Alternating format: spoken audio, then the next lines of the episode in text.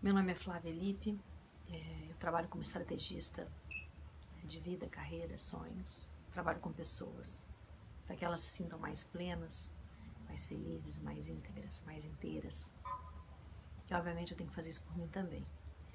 Estou é, aqui com a proposta de compartilhar com vocês alguns aprendizados e alguns desaprendizados que eu tive durante o período e no momento ainda tratando é, das consequências de Guillain-Barré que é uma síndrome é, que afeta todos os neurotransmissores e todo o seu sistema cognitivo.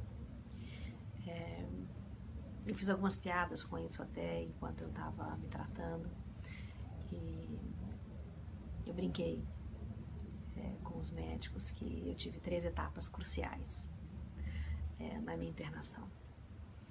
A primeira foi quando eu entrei no hospital e que o meu corpo ele tremia inteiro, então eu não tinha nenhuma, é, nenhuma decisão sobre movimentos, da cabeça até os pés.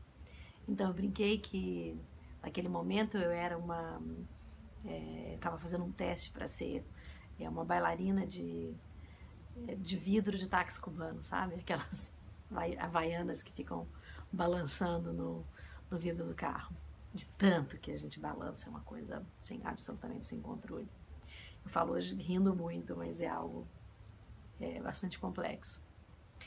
Depois eu brinquei que eu passei por uma outra etapa, que foi a etapa de ser um abajur da Tok Stock, que balança só a cabeça e o resto fica durinho. E depois eu tive a terceira etapa, que foi a, a etapa é, de saber fazer um sambinha, é, baixando um santo do Jair Rodrigues quando meu único movimento era deixa, que digo, que falo, que danço, que canto. É, eram ritmos muito diferentes em várias etapas é, do tratamento e que eu levei com muita, muita brincadeira, muita diversão, apesar da dor, que era uma dor que nem morfina resolvia. Mas consegui levar com muito humor todas essas etapas até as consequências é, que depois a gente vai tratando com a fisioterapia. E eu tive, acho que a honra de receber a força de voltar a todos os meus movimentos. É, ainda tem uma diferença grande do lado esquerdo para o lado direito, que eu tenho trabalhado, e lidar com várias coisas que me ocorreram. Algumas pessoas dizem foi muito difícil para você é, tudo isso. E eu vou dizer para vocês que não foi não, não foi muito difícil não. É... Você tem que escolher como você vai olhar isso, na verdade. É só o que eu tinha, era aquela realidade. Só o que eu tinha era viver aquele momento intensamente. Eu conhecia todo mundo do hospital. Passei a conhecer todos os enfermeiros, os médicos, é, nos momentos que eu consegui já avançado do, do tratamento que eu consegui caminhar é, dentro do, do, hospital. Eu fazia brincadeiras com. É, existe um equipo que fica pendurado em você e ele fica ligado num acesso. E, então você pode andar, mas você tem que andar com esse equipo. Ele tem rodinhas e tudo. E eu apelidei esse equipo de Kombi, porque ele tinha um ferro grande, assim, parecia aquele volante de Kombi antigo. Então eu saía pelo hotel, pelo pelo hospital, até apelidei de hotel, é, de Kombi andando e me divertindo e fazendo daquela experiência o melhor momento que eu tinha naquela hora. Fiz grandes amigos, você pode saber que eu conheci é, várias pessoas diferentes dentro do hospital. E eu acho que eu sou um pouco conhecida pelas listas que eu faço. Né? Eu brinco comigo mesma e exercito muito explorando a ideia de ler depois, é, escrever é, listas e objetivos e questões. E eu queria te fazer uma proposta hoje, né? a gente está aqui já no quarto vídeo, e eu queria é, te fazer, acho que quarto vídeo é, queria te fazer uma proposta é, de fazer uma outra lista dessa vez. Nós já fizemos é, dos roteiros que você vai quebrar, fizemos é, da personalidade mais sutil que você perdeu para o mundo, fizemos é, o que você quer desse mundo de, de fato e o que você vai fazer para isso. E agora eu queria fazer uma lista para você. Te pedir uma lista na sua vida hoje.